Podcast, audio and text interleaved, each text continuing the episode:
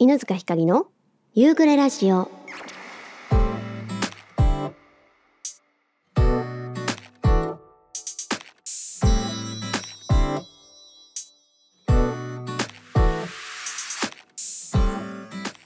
さあ始まりました。第103回夕暮れラジオになります。皆さんこんにちは。こんばんは。えー、もうどんどん年末も近づき、えー、もうすぐクリスマスそして、えー、大晦日ともう本当にイベント尽くしですがここから慌ただしくなっていくだろうなと。もうすでにねちょっとずつ皆さん慌ただしくなっているかと思いますが、えー、お正月やクリスマスに向けていろんな準備をしたりね、えー、お掃除したり本当忙しくなっていくと思いますが、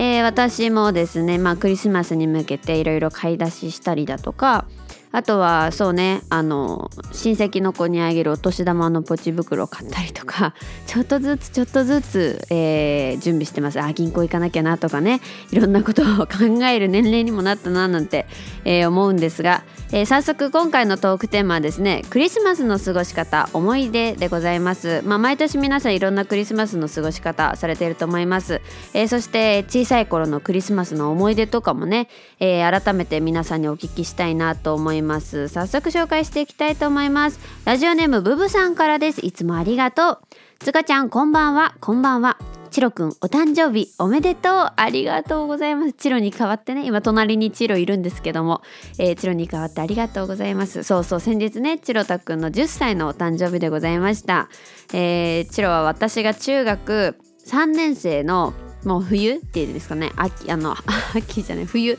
えー、春になる前のそう、ね、冬に来たんですよ。まあ2月ぐらいに来たのかなうちに。そう来たんですけども。えー、12月の18日がお誕生日でして、えー、ついに10歳になりました、まあ、犬にとっての10歳ってすごく特別というかうんなんかこれからのことをちょっと考えてしまったりこれまでのことも考えてすごくずっと楽しい日々を過ごしてるなーなんて思ったりもして、まあ、改めてねチロは10歳になったので健康に気をつけてそうなんかチロが10歳になってああれとすごいあるってまだ0歳だからさアルとこんなに年の差あるんだって思ったりベビちゃんがもう来年で4歳になるんだって思ったり なんか時間が経つの早いなって思って最近どんどんどんどんさ進む時間のスピード速くなっていくから。すごいびっくりしてしまいますがそうそうブブさんのね、えお父様もお誕生日だったということですが今年は何にもしてません。土曜日にジンギスカンを食べに行ったのが誕生日会になるのかな。今日には間に合いませんがまるでこたつソックスをプレゼントに買おうと思って注文しました。23日の旦那の誕生日もまだ何も用意してないのでそちらも何か頼まなくては。ちなみに娘も日曜日に退院してきました。あおめでとうございます。よかった、えー、さて今回のトークテーマクリスマス。今年はケーキを食べるかなくらいで特に何もしないというかできる余裕がないかもです。そうですよね、えー、23日の旦那の誕生日にケーキ食べるのでクリスマスはケーキもないかも。旦那には誕生日プレゼントの他にクリスマスプレゼントを用意する予定です。小さい時は誕生日とクリスマスが一緒で嫌だったエピソードがある旦那のために別で何か用意することにしてます。うわ素敵だね。えー、あと今年は娘が生まれて年賀状オーダーをつい昨日したので出来上がっていたら、えー、1日に届くように25日に年賀状を出しに郵便局に行くかな。うわすごい嬉しいね。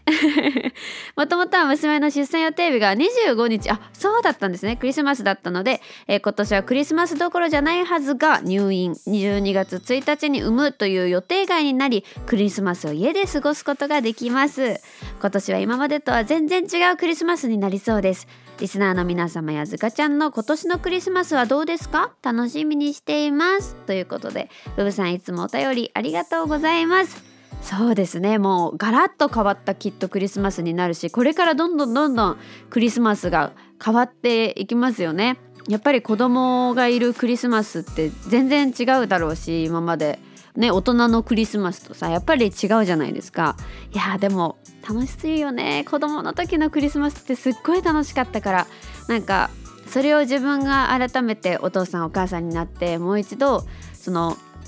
クリスマスを盛り上げる方にさ回るわけじゃないですか。それもそれで楽しそうだしそのなんかこうなんだろうなそっち側の気持ちに改めてなると今度自分が小さい頃にこうクリスマスをたくさん盛り上げてくれた両親のことを思い出したりもするだろうしこれからどんどんどんどんねさらに素敵なクリスマスになるんじゃないのかなと、えー、思ったりしました。このお便りを読んで、えー、改めてブブさんのお父様と、えー、旦那さんそしてね、え娘さんも退院できたということで本当に本当におめでとうございます。いつもお便りもありがとう。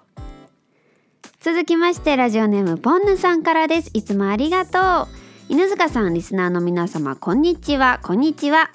前回のお題では犬塚さんや皆さんの好きなものへのこだわりを聞いてなるほどなと思うところが多く特に犬塚さんの悪役が好きなところのなぜの部分が聞けてその視点が私にはなくていろんな視野が広がり楽しく聞いていました。またちょうど過去回の夕暮れラジオとリンクする部分もあってえそうだったの？えー、犬塚さんのブレないこだわりが垣間見えましたね、え、私のお便りは気づいたら好きなものや人へのこだわりの部分よりそこから深掘りした話になってしまいましたね。すみません。いえいえいえいえ。なんかこう私も新しい視点というか知らない世界を知れたしなんかさらに私も長唄三味線やってみたいなってすごく思いました。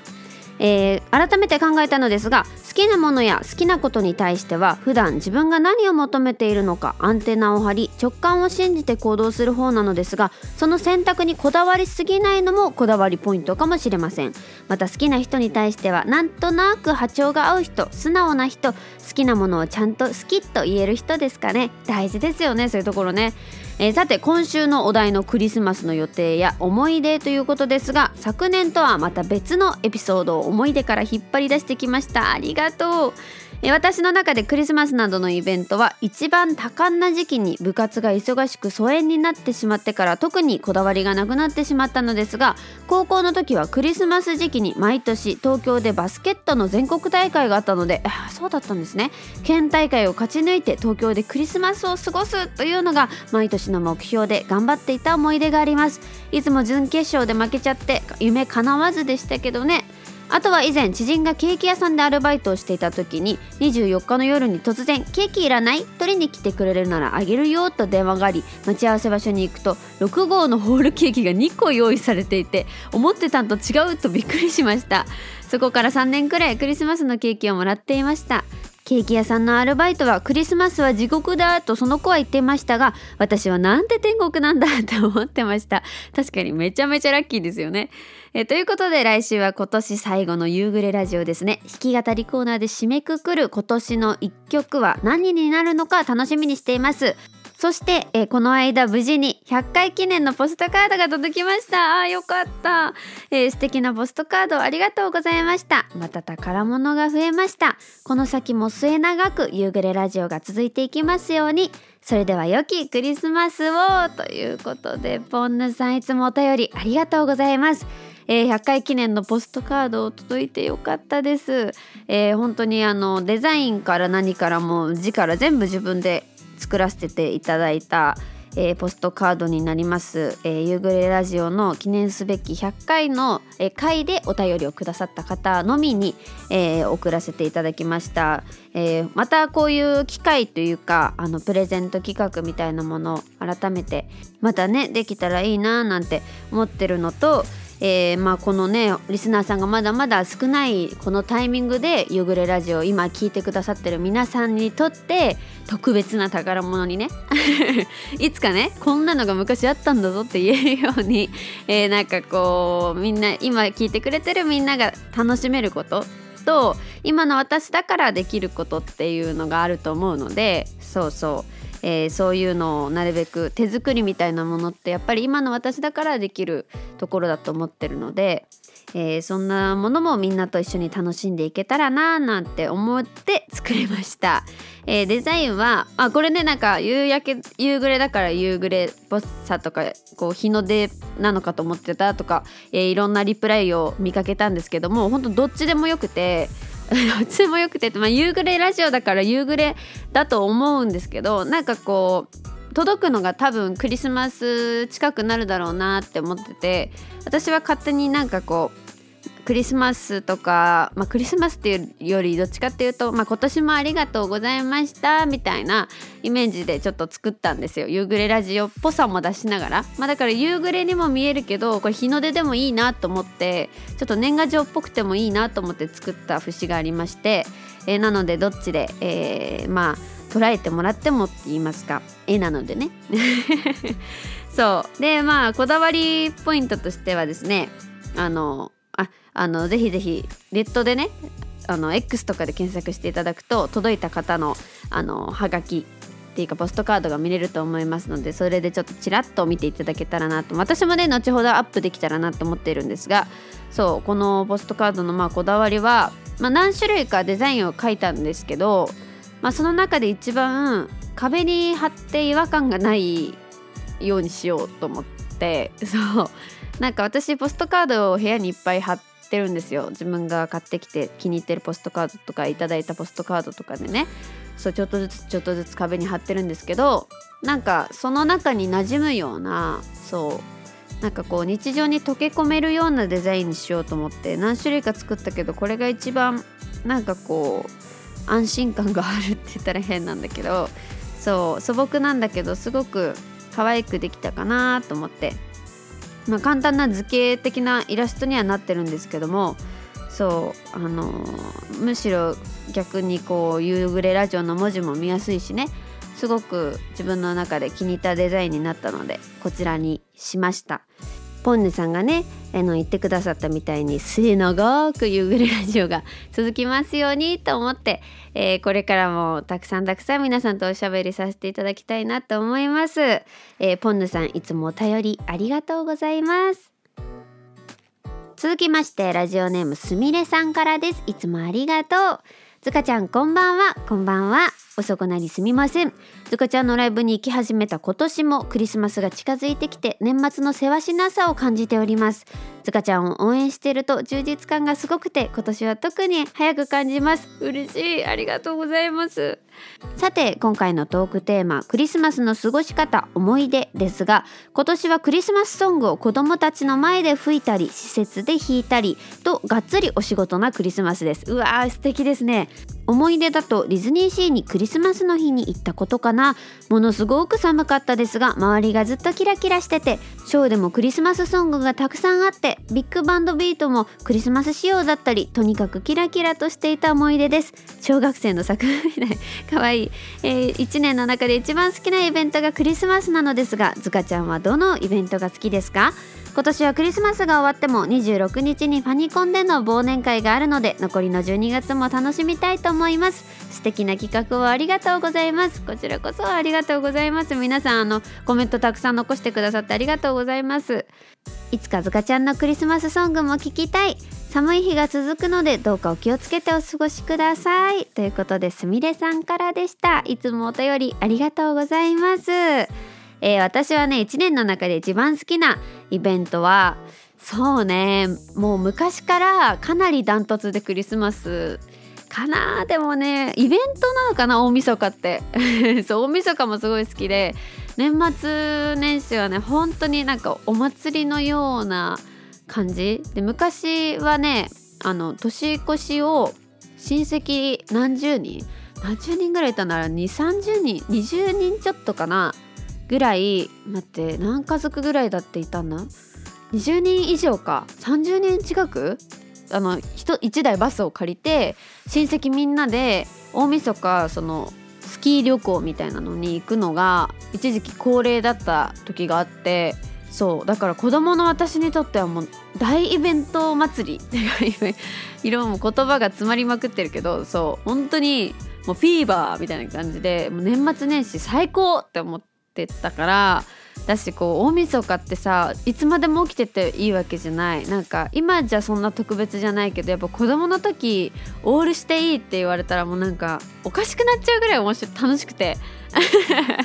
もうみんなでもずっと遊んでトランプやったりゲームしたりみたいな。それがすごい楽しくてその旅行に行かなくてもそうおじいちゃんおばあちゃん家に行ってそこから近所で一番大きいそう神社にみんなで初詣行ってなんかいっぱい屋台出てるから屋台でご飯食べてみたいな。もう最高っていうのが私の年末年始だったから基本そうだね。だから大晦日がイベントじゃなかったらクリスマスが一番だったかな。すみれさんと私も同じでございます、えー、そして思い出だとディズニーシーにクリスマスの日に行ったこと。いやこれすごいですね。昔ってチケットどうだったっけ？私が小さい時もクリスマスディズニーに行ったっていう友達の話とか聞いたことあったんだけどそう今ってチケット予約制だよね。もうなんか最近ディズニー行ってなさすぎて全然わかんないんだけど そうなんか値段とかさ予約方法とかさあと入ってからのファストパスとかなんかいろいろ変わったりとかしたじゃない。そうなんか全然最近のディズニーについていけてないんですがすごいですね。クリスマスの日に行けたって。すごいなめっちゃ寒いよね。冬のディズニーはね本当にさ私も冬のディズニー何回か行ったことあるんですけどめっちゃ寒かった記憶ある。えー、そして今年は、えー、クリスマスソングを子どもたちの前で吹いたり施設で弾いたりお仕事なクリスマスということですがすみれさんはねお仕事できっとあの大変だと思うんですけどあの子どもたちとかきっと施設の方とかはもう忘れられないクリスマスにすみれさんのおかげでなるんじゃないのかなと思います。子供の時になんかこうクリスマスソング弾いてくれたり吹いてくれたりなんかそのパフォーマンス見たことって意外とずっと記憶に残ってるイメージ。そうだからきっと忘れられない子供たちにとって、え忘れられないクリスマスになるんじゃないかなって思います。すみれさんいつもお便りありがとう。続きましてラジオネーム J リーダーさんからです。いつもありがとう。かりちゃんおはようございます。おはようございます。いや犬塚ひかりサンタさん素敵なポストカードありがとうございました。いえいえ。デザインも色合いもなんかほのぼのするんです。机の正面の壁に貼っていつでも眺められるようにしています。ファン思いのひかりちゃんからは今年もたくさん楽しませていただきました。改めてありがとうございます。こちらこそありがとうございます。いやすごい嬉しいですね。えー、さて今回のテーマのクリスマスの過ごし方と思い出ですがごくごく平凡な過ごし方になりますが家族とケーキを食べる予定です。ただ長女と次女で話をしていたのは手作りケーキに挑戦するようだったのでどんな作品になるのか今から楽しみにしているところです。これはめっちゃ楽しみだね。いやもう作る方ももちろんね楽しいだろうけど家族もねすごい楽しみですよね。えー、一足お先にクリスマスプレゼントで吹奏楽部の次女のためにアルトサックスをプレゼントしたのでそのお礼の気持ちもあるのかもしれません。うわめっちゃ素敵、えー、それにしても楽器の精巧な作りを見るとその価格には納得するしかありませんでした。あとは楽しかった思い出ですが子供たちが小さい時にサンタクロースの衣装を着て夕飯時にプレゼントを届けてとっても喜んでくれたのがとても懐かしい思い出です。今年は長男のいないクリスマスですが年末には帰省するのでまたそれも楽しみの一つでもあります。ひかりちゃんリスナーさんのクリスマスはどんなでしょうか？皆様にとって素敵なクリスマスになりますように。ということでジェリーダーさんいつもお便りありがとうございます。めちゃめちゃ楽しそうなクリスマス。いやでもクリスマスって本当にそうやってなんかこう誰かと集まってあの美味しいもの食べたり一人でも美味しいものを食べたりなんかその当たり前の生活の延長線上にあるなんかプチハッピーみたいなのが一番なんかねすごく一番いい形なんじゃないのかなって思います。もちろんなんかこう私はねウェーってみんなでヤッホーって集まるの大好きだけど家族でもやっぱクリスマス毎年やりたくなるのはそれかなって思います。なんかこうみんなで通になんかいつもよりもちょっといいご飯ぐらいな感じで そうチロもいてみんなでご飯をゆっくり食べるのがそれがなんか幸せというか楽しみだなって思うのでとっても素敵なクリスマスだと思います。そして、えー、吹奏楽部の次女のためにアルトサックスをプレゼントしたというお話もありましたがいやこれね前楽器はめちゃめちゃ嬉しいですよ。もう本当に。やっぱり私も吹奏楽部だったんですごい気持ちがわかるんだけどやっぱ前楽器を持ってる子ってちょっといいなって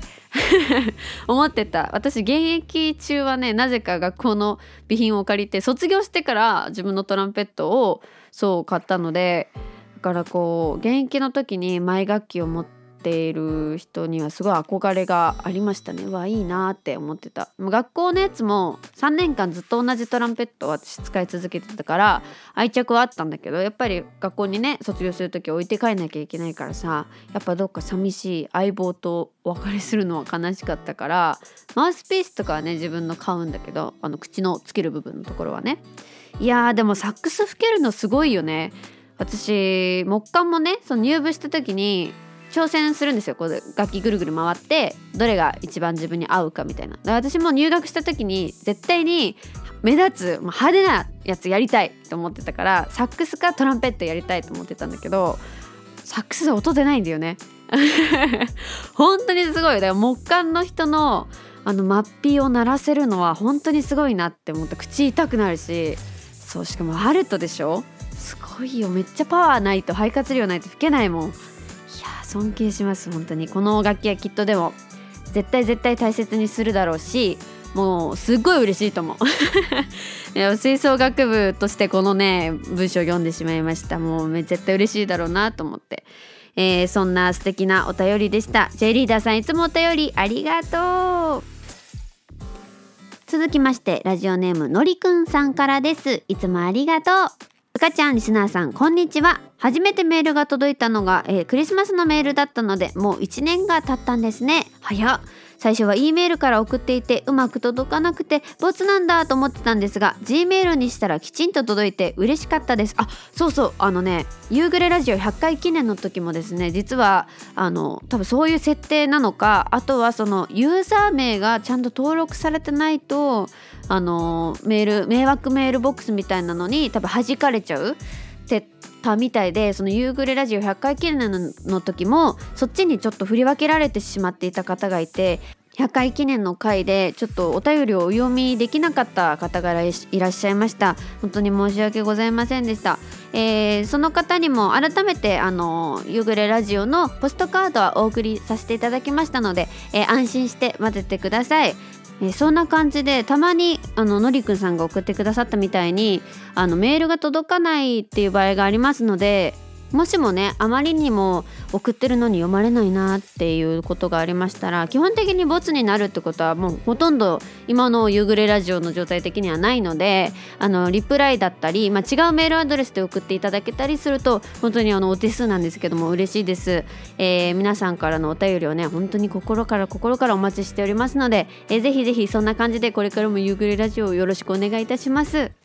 えー、クリスマスの思い出といえば最初のお便りでお話ししましたが近所の若奥様たちを誘って忘年会兼クリスマス会をしていたのが楽しい思い出です。子供がまだ小学生だったし子連れで参加してもらってワイワイガヤガヤと楽しい息抜きでした。回避制にすることで気を使わないでくださいねという気持ちでおもてなししていました。床の間にクリスマスツリーを飾りその下にプレゼントもちろん中身が見えないように置いて子どもたちが飽きてきた頃合いにビンゴカードでくじ引きで選ばせる。毎年手法を変えて子どもたちの年齢層に合わせて盛り上がっていました。これ絶対楽しいよね。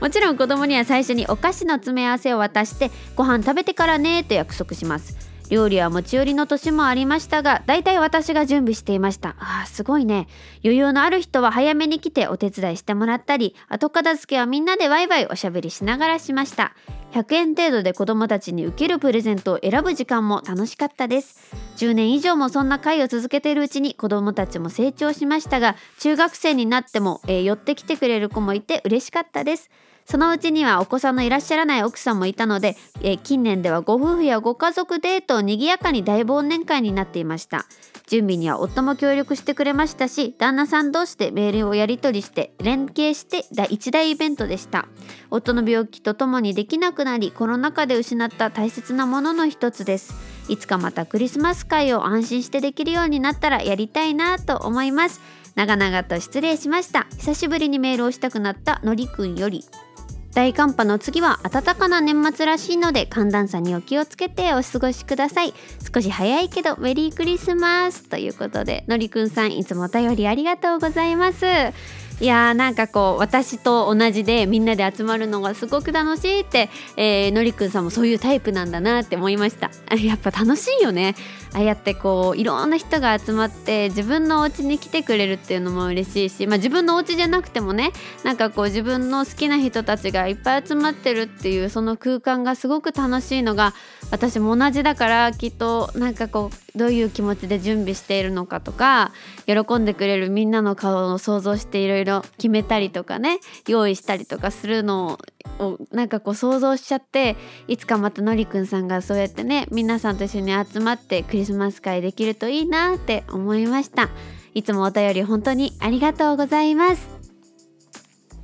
続きましてラジオネームマッキーさんからです。いつもありがとう。ひかりさんこんにちは。こんにちは。いよいよ今年も残りあと10日となりましたね。10日ぐらいか。いやあっという間だね。なんだか未だに年末という気はしませんがクリスマスの街並みでようやくそんな雰囲気にもなってきました。さて今回のトークテーマですがまずクリスマスの予定としての特別なことはないですね。普段通りに過ごすかと思います。夕飯にチキンは出るかもしれませんがえいいじゃんいいじゃん。それがクリスマスだよ。自分自身の子供の頃の思い出はあんまり覚えてないんですよね。夕飯のおかずがいつもより豪華だったことぐらいでしょうか。娘や息子が小さい頃はいろいろとプレゼントを用意したことが思い出として残っています。サンタさんに欲しいものは何をお願いするのかそれとなく聞き出して子供たちに気づかれないよう準備して夜中に枕元にそっと置いてましたね。サンタさん宛ての手紙なんかも置いてあったりして可愛く思いました。翌朝プレゼントがある置いてあるのに気づいてすごく喜んでいる子供たちを見るのはサンタ役の親としてもとても嬉しかったです。ああと子供が通っていた保育園のクリスマス会で急遽サンタ役をやらされたことがあります。声を出さず保育士さんの耳元で話しかけている感じにして代わりに喋ってもらうという役柄でしたがうまくできていたのかは分かりませんが今となってはいい思い出ですね。えめちゃくちゃいい思い出。これはもうね保育園の時のみんなの夢になってますよ。確実に。来年のクリスマスでは孫に何かプレゼントしようかなと思ってます。かりさんは子供の頃どんなプレゼントが欲しかったですか？では寒くなってきましたのでお体に気をつけて年末をお過ごしくださいね。マッキーよりということでマッキーさんいつもお便りありがとうございます。いやーそうですよね。なんかこうやっぱりサンタさん側に回るっていうのもまた新しい楽しみというか幸せなね形だなって思います。私はね何が欲しかったかなっていうとすごい覚えてるのはキッチンセットみたいな多分年少さんぐらいの時かな。そうまだ団地に住んでた頃なんですけどキッチン私おままごとがとにかく大好きでそのおままごともなんかなんていうのピアノにいまだにあるんだけど電子ピアノになんかジャズが勝手に流れるみたいなのがあってそのジャズを流してメニューもなんかちょっとおしゃれなメニュー作ってちょっとこう高級レストランごっことかをするのがすごい好きでで厨房みたいなキッチンセットが欲しくてそれをねなんかこう欲しいってサンタさんにお願いしたら目が覚めたらそう自分の遊ぶ部屋にそのキッチンが置いてあってうわーってなった記憶があるのとあとはポポちゃんっていうお人形があってポポちゃんのなんか洗濯セットみたいな。なんかすごい昔からね私が早く大人になりたかったんだなって思うんだけどそうなんか洗濯ができるそのドラム式洗濯機みたいなやつだったと思うんだよね。あドラム式じゃなかったかな、まあ、とにかく洗濯機が欲しくてポポちゃんの服が洗えるみたいな。で、ね、ポポちゃんの服を入れてそうスイッチを押すと洗濯のガガガガガみたいな音がするのよ。それがめっちゃ欲しくて。でもなんかその時期すごいサンタさんを疑ってて絶対にどっかに隠してあるはずって。年中それは年中さんなんだけど。その1年前にはねキッチン欲しいって言ってキッチンやってはーって喜んでた。子がさ年中さんになった途端え絶対に親のはずとか私もひねくれてるんですけど。そう。でなんかどっかどこに隠してんのかなとか思いながらあの棚の中かなとか思ってたのに次の日枕元に置いてあってサンタさんいるって思ってたっていうね。私はそんなえー、ちょろい子供だ。子供だったんですが、えー、そのイメージかな。あと小学生に上がってからは基本的に DS がもう流行ってたんで毎年 DS のカセットを DS か Wii のカセットをもらってた記憶があります。ダイヤモンドパールとかあとはマリオとかかな。弟はマリオ頼んでた記憶あるし、まあ、基本小学生以降はゲームのカセットで幼稚園の時はおままごとセットとかが基本的にそんなイメージかな。なんか意外と覚えてるなって自分で思いますが、えー、みんなはどんなプレゼントもらった記憶あるんだろう。それもねなんか聞きたいな。改めて来年はみんな何のプレゼントをもらった記憶があるかどうか。でなんかちょっとそれも知りたいですね。あげたことがあるでもいいしね。えー、そんな感じですごくなんか懐かしい気持ちにもなるしまた新しいねクリスマスのワクワクがマッキーさんにはやってくるなとお孫さんがねいるからね、えー、そんなことを思ったりもしました、えー、マッキーさん素敵なお便りありがとうございます。続きましてラジオネームめるるさんからです。いつもありがとう。ずかちゃんリスナーさんこんにちは。こんにちは。うわ仕事の段取りしてたらいつの間にか締め切り時間。少し早いけどメリークリスマスです。メリークリスマス。私は4年生の専修学校に通って21歳で結婚したので独身時代といっても2年余りしかありません。要はバブル最盛期田舎だからバブル到来も遅かったかもですけどそんな数少ない独身時代のクリスマスの思い出は当時お付き合いしていた夫や夫の友人たちとのバカ騒ぎでした。うわ楽しそう。一次会は居酒屋で鍋パーティーその後スナックに移動してカラオケ大会。普段の飲み方と変わらないけど頭に三角帽子をかぶり首からクリスマスリースをぶら下げて酔っ払ってる写真がアルバムから数枚出てきます。結婚しても5年間は子供ができなかったので独身気分で夫婦仲良く出かけていました。ブティックやクラブのクリスマスパーティーに誘われて、え姉とおめかしして出かけたこともあります。何着てく？から慌てて生地を買いに走り徹夜でベルベットのアンサンブルを縫ったりすごい！もう本当にすごいよねめるるさん。え懐かしい思い出です。子供が生まれてからは子供のためのクリスマスでしたが娘が小学生になって役員などを引き受けるうちに行動範囲が広がり新しい友人も増えて子供ぐるみのクリスマスパーティーなどいろいろ年末は忙しくしていました。パーティーの料理や内容を考える時間が最高に楽しくて大変よりもウキウキしていました。この数年一人きりのクリスマスになってケーキを買っても何日もかけて食べなきゃならないのです。せめて正月に娘が帰省してくれれば張り切れるのに正月もぼっちなのでテレビやビデオがお友達です。また楽しいイベントを考えたりしたいななんて思う毎日です。そうそう我が家はイベント大好きな夫婦だったので子供の誕生日やクリスマス子供の日のおもちゃなどを甥っ子姪っ子も含めて各自バラバラに渡してました。すごい。私が買うからと言っておもちゃを選びたい夫はえおもちゃ屋さんに行って買ってきてしまう。大きくなってそんなの欲しがらないよと言っても聞かない困ったおじさんでした。なので渡す時もおじさんからおばさんからと別々なんです。オタクな人でしたから男の子にはライダー系やレンジャー系の武器を選びがちで選んでる本人が一番楽しそうでしたよ。時には予算オーバーしたり誰のために買っているのか分かりませんね。いつか孫に買ってあげる日は来るのかしらなんて妄想だけしてしまうメルルよりということでメルルさんからお便りいただきました。いつもありがとうございます。いやーなんかすごい楽しい。私もそういうめっちゃ盛り上がるの好きだからさっきも言ったけどさ。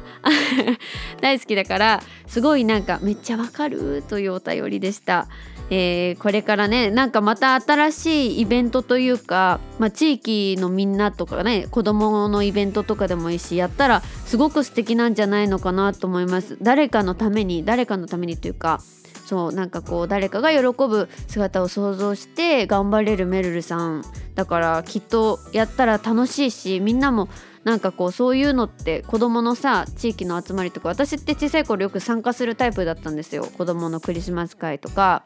なんかこう施設で泊まれるとかあとはなんかこう地元の火の用心の会とかも私よく参加してたし。だから、ね、そういうのって大人になった時にも思い出すからあの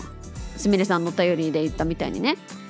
なのでぜひぜひいつかなんかその身内だけでももちろん楽しいだろうしなんかご近所の方とかでもねめるるさんがこう楽しいやってて楽しいなと思えるようなイベントができたら素敵だなって思いました。まあまずはねめるるさんの体調とかが一番大事なんですけどもぜひぜひそんな日が来たら、えー、夕暮れラジオで教えていただけると嬉しいなと思います。いつもお便りありがとうございます。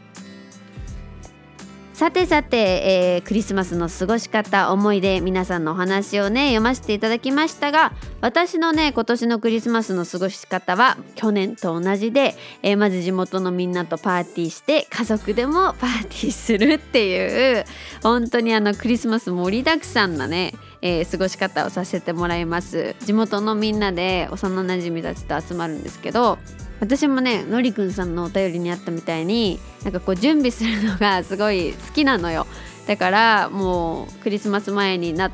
てきたのでこの間100均に行って今年はね去年はみんなクリスマスサンタさんの帽子を人数分買ったんですけど今年は1人だけサンタさんにしてでしかもちょっといいサンタさんの帽子。なんかこう薄生地が薄くなくてなんかちょっとちょっと厚手でなんかツヤツヤなサンタさんの帽子とあとトナカイのやつをいっぱい買ってそう今年はそんなスタイルにしようかなと思ってちょっと飾り付けも買ったりとかチキンの予約もしたし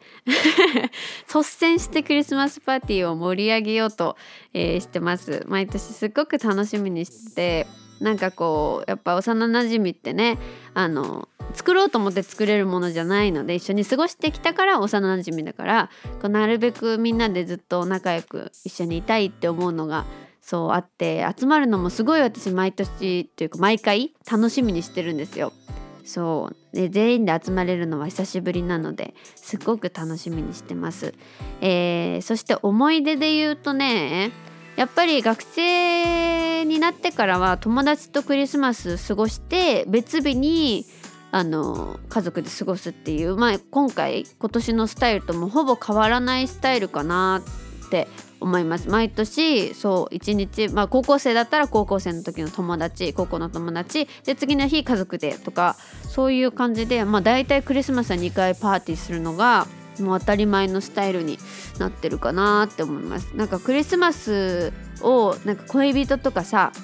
2人きりで過ごしたいって人ももちろんいると思うんですけど私はなんかなるべくみんなで そういっぱいの人とパーティーするのが一番好きなのねクリスマスは特に。だからなんかこう絶対にいっぱい大人数で集まるのが数回ないと嫌だっていう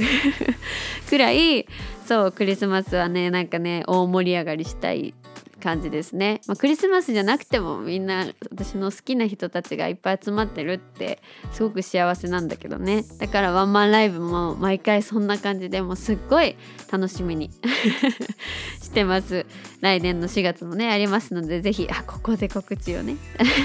4月7日ワンマンライブありますのでぜひぜひ遊びに来てください。日曜日で私の誕生日の前日だからまあほぼバースデーで下北沢でやります。お昼です。配信もあります。ということでここでね、はい、あの告知を入れるっていうねちょっと私はあの来年からは告知を率先してやっていこうと、えー、最近考えておりますので皆さんも楽しみにねいっぱい拡散していただけると嬉しいんですがまあそんなクリスマスの過ごし方をするかなと思います。あとはねチキンは私骨付きチキンがあんまり食べられなくてそうだから骨なしチキンを結構頼んだりあのナゲットみたいなやつとかクリスピーっぽい感じのチキンを頼んだり買って食べることが多いかなと思います。今回その地元の友達とやるクリスマスパーティーで予約したのもそういうチキンセットを予約しました。みんなに骨付き食べれるか LINE で 全員に聞いて骨付き食べれる？骨付き食べれる？って全員に聞いてなんその半々ぐらいだったのよ。私は食べれない